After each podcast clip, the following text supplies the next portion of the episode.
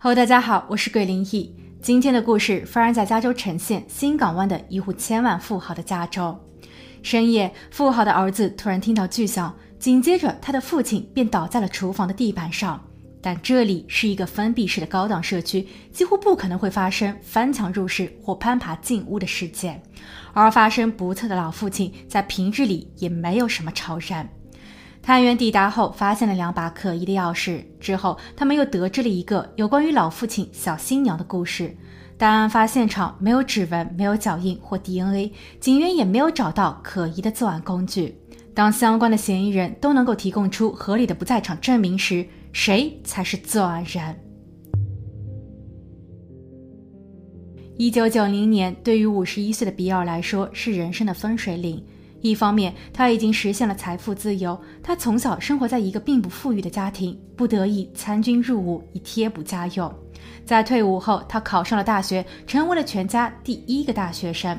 他通过在生物技术领域的研究与合伙人，于八十年代中期成功发明了分离血浆和血液的技术。这一项技术沿用至今，他给了血友病和透析患者生的希望。比尔将机器卖给了制药公司，他摇身一变成为了富豪，先后在新港湾、拉斯维加斯等地购买了房产，并带着妻子和一儿两女移居到了新港湾的高档社区。在这个社区里，每一户人家都配有私人码头。比尔在加配了游艇的同时，也为自己添加了一架私人飞机。他非常喜欢飞行，也会经常带着家人们四处翱翔。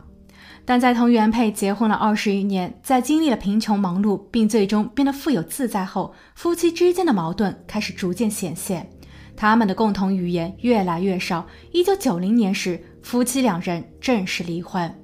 比尔显然还无法适应婚后的孤单，加上他的三个孩子都已经成年，并都搬了出去，比尔找不到与之能交心的人。也就是在此时，年轻的纳内特出现了。他们相遇时，纳内特才二十五岁。他曾经离过一次婚，有一儿一女两个孩子。他在健身房工作，所以十分健谈，身材和长相也都一流。他与比尔是通过广告认识的。不过这里有两种说法。比尔的家人表示，因为纳内特拍摄了很多性感的照片，当这一些照片被印刷在期刊上，下面还配文说他想要寻找一个有钱的男人时，这引起了比尔的注意。可纳内特自己却说是比尔登了广告，比尔要找一个能合群、谈吐得体的年轻女子。不过不管怎样，他们遇上也都爱上了彼此。比尔对纳内特很好，他不仅接她到家里来住，还很大度地接纳了他的儿女。他像对待家人一般，带着女友和孩子们到处游玩。除了给纳内特开设银行账户，定期往里打钱外，还送了好几辆豪车。纳内特算是一个很好的聆听者，比尔在与他畅聊后也舒心了不少。有时比尔还会觉得有些惊讶，他与小女友之间可以产生这么多的共鸣。比尔也曾经尝试与自己的原配妻子聊过，但他们之间却总是说不到一起。慢慢的，比尔开始授权纳内特管理起自己的投资公司和生意，这与之前的比尔简直就是两个人。曾经的他被人觉得是一个高傲、自大、激进的商人。他并不愿意与那些不怎么懂行的人交谈，而随着纳内特管的事情越来越多，比尔的大女儿曾经有提醒过爸爸，说纳内特是为了钱才和老爷子待在一起的，但比尔却很淡然地回答说：“我知道。”他在知道的情况下与纳内特相处了一年后向他求婚，还把纳内特的名字加入到了自己的遗产和人寿保险的受益人中，这一点让比尔的儿女们无法理解。或许比尔对纳内特是真的喜欢，但也有可能这是一种无奈的依赖与寄托。因为在他求婚前不久，比尔唯一的亲生儿子凯文出事了。一九九一年，在比尔求婚前，他二十一岁的儿子凯文在玩滑板时被一个喝得烂醉的陌生人打成重伤。由于伤到了头部神经，凯文将无法正常说话。比尔为此非常伤心，所以安排已经成年的儿子长期居住在家中，由他与纳内特轮流照看。而一转眼，纳内特作为比尔的未婚妻三年有余。一九九四年十二月十五日周四，纳内特早早起床，给还在拉斯维加斯并准备今晚回家的比尔留了张纸条，说他会带着自己的儿子去参加球赛，回家的时间说不准。所以提醒比尔自行解决三餐。晚上十点，当纳内特驾车驶入到社区时，他看见了一排警车正闪着车灯围绕在他家的门口。他赶紧下车，试图冲进去，却被一名警员拦了下来。他一边哭泣一边大喊道：“出了什么事情？我是这家的女主人。”而随着他的尖叫声，一个全身覆盖着白布的人被放在了担架上抬了出来。原来，一个半小时前，比尔才刚刚到家，他与唯一待在家中的儿子凯文一起吃了晚餐。儿子结合肢体语言和书写文字，试图向探员说明当晚的情况。八点三十分，凯文和父亲比尔共进晚餐。八点五十分，凯文回到了自己位于二楼的卧室，他听了一小会儿音乐。谁知九点过后不久，他便听到了异响，一共有六声，每两声之间还会停顿几秒。凯文非常紧张，他赶紧下楼，试图确认刚刚发生了什么。他并没有看见作案人，而老父亲比尔已经躺在了厨房的地板上。凯文赶紧报警，当然，报警对于他而言并非是件易事，因为他无法正常发音。接线人员也是在半猜半懵后才知道了个大概情况。What do you need a police for, sir?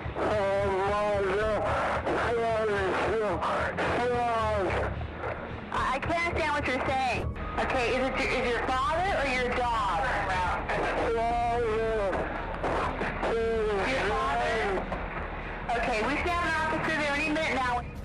探员在屋内发现了九毫米的弹壳，这似乎是现场唯一的证据。作案人应该是有备而来的。调查人员并没有提取到任何可疑的指纹、脚印或 DNA。鉴于凯文的身上没有火药残留，家中的武器柜也被完好的锁着，所以凯文的嫌疑被排除了。在比尔的办公桌上，警方还发现了一些法律文件，显示比尔在近期与之前合作的伙伴哈尔，也就是那一位共同发明分离设备合伙人，刚刚结束了一场官司。哈尔起诉说，机器和技术的发明人是他，但比尔作为投资人却拿走了更多的利润。可最终，哈尔输掉了官司，还被比尔反咬了一口，说是哈尔没有按照规定履行两人之间的商业合同。所以，哈尔必须偿还比尔九百万美元。这听上去是个合理的动机。不过，当探员联络上哈尔时，被怀疑的哈尔提供了不在场证明。案发时，他在距离案发地一百五十英里外的地方，有目击者可以作证。所以，哈尔的嫌疑也被排除。现场勘查的人员否认了有人为硬闯的可能性，因为他们发现了两把可疑的钥匙，一把插在了比尔家的前门上。它看上去像是新配的，而另一把则掉落在了比尔家门前的过道口。这是一个封闭式的社区，进入到比尔家时必须要经过带锁的门栏和前门两道口，而被发现的两把钥匙正好能打开这两道锁。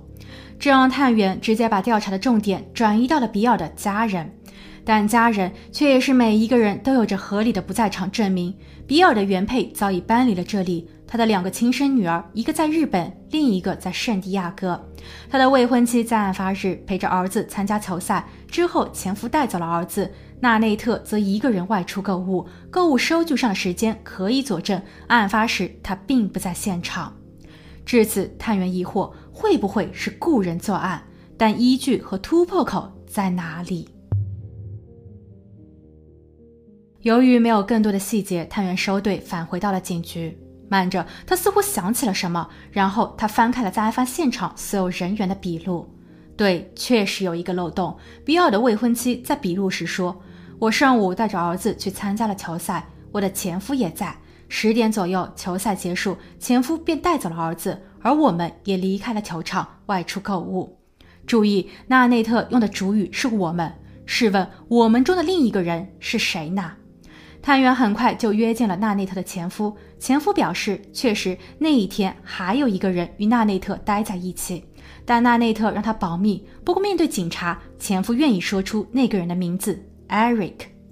二十八岁的 Eric 是一个强壮的职业橄榄球运动员，他是美国国家橄榄球联盟球员，曾效力过新英格兰爱国者队，后因脚部扭伤暂时退役。他和自己的母亲居住在美国的东部，之后搬到了加州。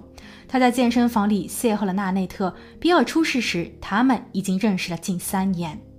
面对探员的询问，艾瑞克很肯定自己与纳内特的关系是恋人。他曾带着女友回家见过家长，两个人还共同参加了艾瑞克姐姐的婚礼。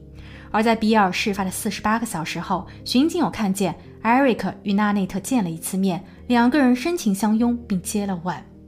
但纳内特对此的解释更是让人惊讶。他说：“这是一段浪漫的感情，比尔对此也是知情的。”纳内特同时爱上了这两个男人，比尔给自己创造了一个富有的物质世界，艾瑞克则更能提供在身体上的抚慰。纳内特还表示，他没有理由让比尔出事，因为只有比尔还活着，自己才有可能得到更多的。况且，比尔也允许艾瑞克的存在。可艾瑞克却告诉探员说，纳内特与比尔更像是父女或是导师，商业上的合作关系。艾瑞克并不知道纳内特已经订婚，他还一直都以为纳内特属于自己。探员猜测，很可能就是因为这一层特殊的关系，艾瑞克并不愿意让自己的女友与比尔整日待在一起。虽然纳内特告诉过艾瑞克说他们是分房睡的，但年轻的艾瑞克怎么能放任自己的女人和一个老头同住一屋呢？探员随即追问了艾瑞克是否有武器，对此艾瑞克并不否认。他在退役后做起了安保的工作，而且他的手上还不止一把。就在前不久，他将其中的一把九毫米口径的武器借给了自己的同事，因为干他们这行的防身工具很重要。但探员经调查后发现，艾瑞克说谎了。那位同事说，艾瑞克给他的武器是零点三八口径的。当探员再一次反问艾瑞克时，艾瑞克吞吞吐吐地表示，他这么说是怕警员会产生误会。误会？什么误会？因为到目前为止，警局并没有向外界公开比尔现场发现的弹壳尺寸，所以艾瑞克的作答等于是在变相承认自己知道真相。艾瑞克补充解释说，自己虽然没有明确的不在场证明，但他也没有足够的作案时间。事发当日下午，他一直与纳内特在一起。晚上八点二十四分，他的传呼机响了，艾瑞克知道老板来电了。于是他把纳内特放下了车，于八点五十二分时抵达了一家汉堡店门口的电话亭处。他用公共电话给自己的老板回电，而那里距离比尔家有二十分钟的车程。比尔出事的时间是九点过后一小会儿，所以自己没有时间犯案。在这一点上，探员特意开车模拟了几次。如果路况良好，车速标着四十六英里每小时，其实还是可以做到的。但万一路中出现拥堵，那么艾瑞克就不是作案人。一九九五年，大陪审团最终决定放弃对艾瑞克的指控。不过，比尔的未婚妻纳内特被捕了，倒不是因为检方能够佐证他谋害了比尔，而是在事发的一个月后，比尔的家人发现纳内特偷走了比尔的钱，他伪造了比尔的签名，先后挪走了近百万美元。由于证据确凿，他被判处一年的监禁。但比尔一案能否被解开呢？二零零九年五月，当艾瑞克从自家的车库里走出时，他已经被三辆警车团团包围。警员上前给他戴上了手铐，艾瑞克似乎也没有感到惊讶。距离案发已经过去了近十五年，艾瑞克在九六年时回到了橄榄球队，他代表巴塞罗那参加了世界级美式橄榄球联盟赛。九八年时正式退役，他定居在康涅狄格州，结了婚，生了两个女儿，但妻子并不是纳内特。纳内特自从偷了比尔的钱被判入狱后，与艾瑞克的关系也就结束了。他在服刑了一百八十天后被假释，继承了比尔的遗产，然后又找了一个商人结婚，生下了自己的第三个孩子。不过那一段婚姻也没有坚持太久，离婚后的他又找了另一位企业家完婚，生下了第四个孩子。看似一切的罪恶都已经被时间埋没时，但二零零七年，一位叫拉里的探员接到了任务。即追查当年比尔一案的真相。拉里从警局里翻找出了存档，总共有四大箱子的笔录和录音资料。其中一份来自于苏珊娜的录音引起了拉里的注意。苏珊娜于1998年致电警方，说自己曾是艾瑞克的邻居。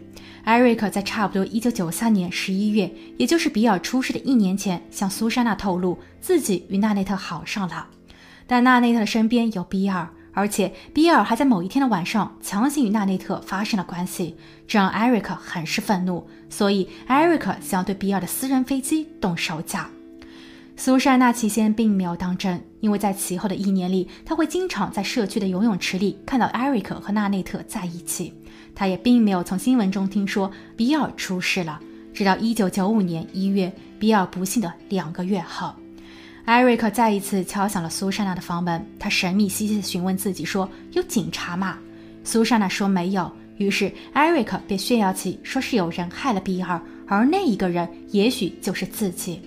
他说，在事发前，自己从纳内特这得到了比尔的家门钥匙，他去了五金店复制了一把新的。苏珊娜在听后，赶紧把艾瑞克赶出了家门，因为她担心自己知道了太多后，艾瑞克会对自己不利。但随后的几年，艾瑞克似乎没有更多的危险举动，所以苏珊娜决定向警局举报他。探员拉里在听后走访了五金店店主，虽然已经时隔了十余年，但店主依旧能够确认案发现场前门上的钥匙是自家做的。他从一大堆的照片中挑出了艾瑞克的照片，说是当年来配钥匙的就是他，所以这与苏珊娜的证词不谋而合。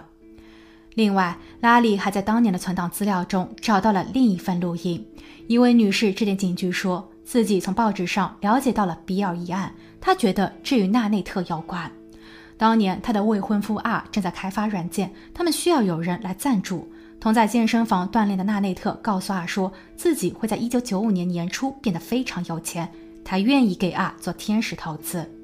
可纳内特为什么那么肯定自己会有钱呢？而他给出的时间正巧是在比尔出事后。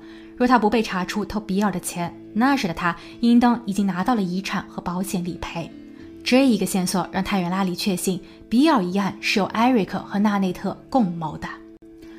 二零零九年五月二十日，四十三岁的艾瑞克被捕。同一时间，三十四岁的纳内特也被带回了警局。二零一一年，在法庭上，检方又提供了探员拉里了解到的更多信息。在案子发生的几个月前，艾瑞克和纳内特其实已经在开始寻找他们的婚房了。艾瑞克的手头并不宽裕，纳内特虽然有一些存款，但想要购买百万房产还差了很多。另外，事发后，警员曾在艾瑞克的车上发现了一本笔记本，本子中的一页记录着比尔的车牌号。他是在跟踪比尔，并寻找下手的机会吗？法庭上的艾瑞克又一次拿出了在案发八分钟前的公用电话记录收据，这也是在九五年时艾瑞克未被及时起诉的唯一证据。对此，检方反问艾瑞克：“作为一个没有犯罪的人，为什么要保留这一份证据十五年呢？”虽然这一回检方依旧没有实质的证据，但陪审团却认同了艾瑞克有罪。此时，艾瑞克试图与检察官签署认罪协议。他说他知道真凶是谁，那人是纳内特雇来的。他的罪行仅在于知情不报，但绝非是动手之人。可检察官并没有完全相信他。六个月后，二零一二年一月，纳内特受审，他的辩护律师试图阐明一个观点。那就是纳内特确实是一个感情骗子、淘金者，他骗了艾瑞克的情，也偷走了比尔的钱，但这与谋害完全是两码事。也正是因为他的贪婪，所以他怎么可能同意艾瑞克解决掉自己的经济来源呢？对此，检方指出，这很有可能是因为纳内特的诡计败露了，他与艾瑞克的发展已经超出了比尔的容忍范围。有证据显示，他在比尔出事的十个月前就已经在开始慢慢偷钱了。比尔是个精明的商人，他难道会对此没有察觉吗？而当纳内特的谎言被五十五岁的比尔揭穿时，游戏结束了。最终，法官判处纳内特与艾瑞克一样的无期徒刑，不得假释。艾瑞克在后期又尝试上诉，他拿出了一份银行对账单，那是在比尔出事的前后，纳内特从自己的银行账户中先后提取的五万美元交易记录。艾瑞克相信这一笔钱是纳内特用来雇人的酬金，而在案发的几天前，纳内特手机里出现了一个陌生号码，纳内特与这个号码在一周内通话了八次，但在比尔出事后，这一个号码被当即停用。对此，法院驳回了他的申诉，因为检方认为艾瑞克所谓的被雇来的人很可能就是他本人。现在，纳内特仍在狱中，他参加了“监狱时光”改变自我的活动，他花了很长的时间来培训服务犬。这一些狗狗将通过测试后为残疾人带去便利与欢乐。他告诉前去采访的媒体，说自己真的没有必要让比尔消失，他很想念自己的孩子们。但此时的他有没有考虑过比尔的家人们呢？他们也还在思念比尔。案件的最后，我想对所有在外拼搏的游子们说：有时间一定要多多关心家里的老人。许多诈骗犯也就像本案中的纳内特一样，他们利用的就是独居老人的孤独。好了，今天的故事就分享到这，我们下期见。